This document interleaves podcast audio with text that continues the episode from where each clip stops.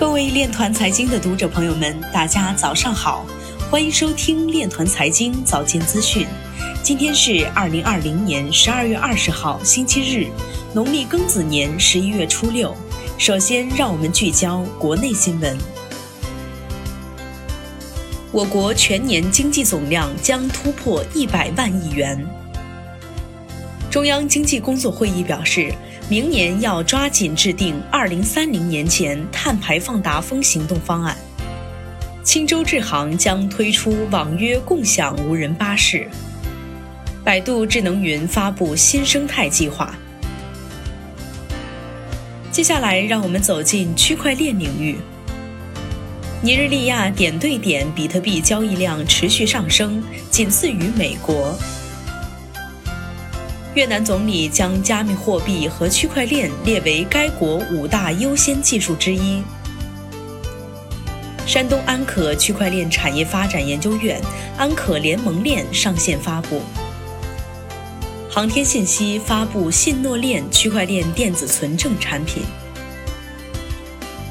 只要人们接受比特币作为数字黄金，它就可以被投资。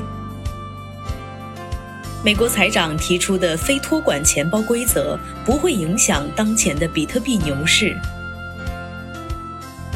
探索创新共赢 Web 3.0生态大会在西安圆满结束。阿里云早期已布局分布式计算和分布式存储。济南市人民政府副市长孙斌表示，济南在区块链和信创产业领域走在了山东省前列。万华区块链研究院 CEO 表示，IPFS 的完善或将催生 DAPP 卓越发展的元年。巴比特现场报道。二零二零 CCF 区块链技术大会暨首届中国济南区块链产业发展高峰论坛在山东济南举行。中国工程院院士陈纯表示，总体来看，我国区块链在技术研究、产业应用、监管服务三个方面都取得了长足的发展。在技术创新方面，我国科研机构和相关企业正集中力量，在链上链下数据协同以及软硬一体化方面实现了巨大的突破。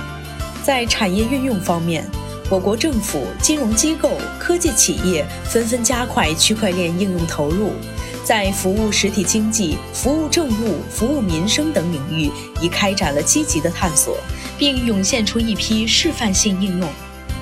在监管方面，目前，我国的区块链监管框架已基本成型，其核心思路是实名制、备案制。基于中央网信办正在建设面向已备案区块链。以上就是今天链团财经早间资讯的全部内容，欢迎转发分享。如果您有更好的建议，请扫描文末二维码与主播分享。感谢您的关注与支持，祝您生活愉快，我们明天再见。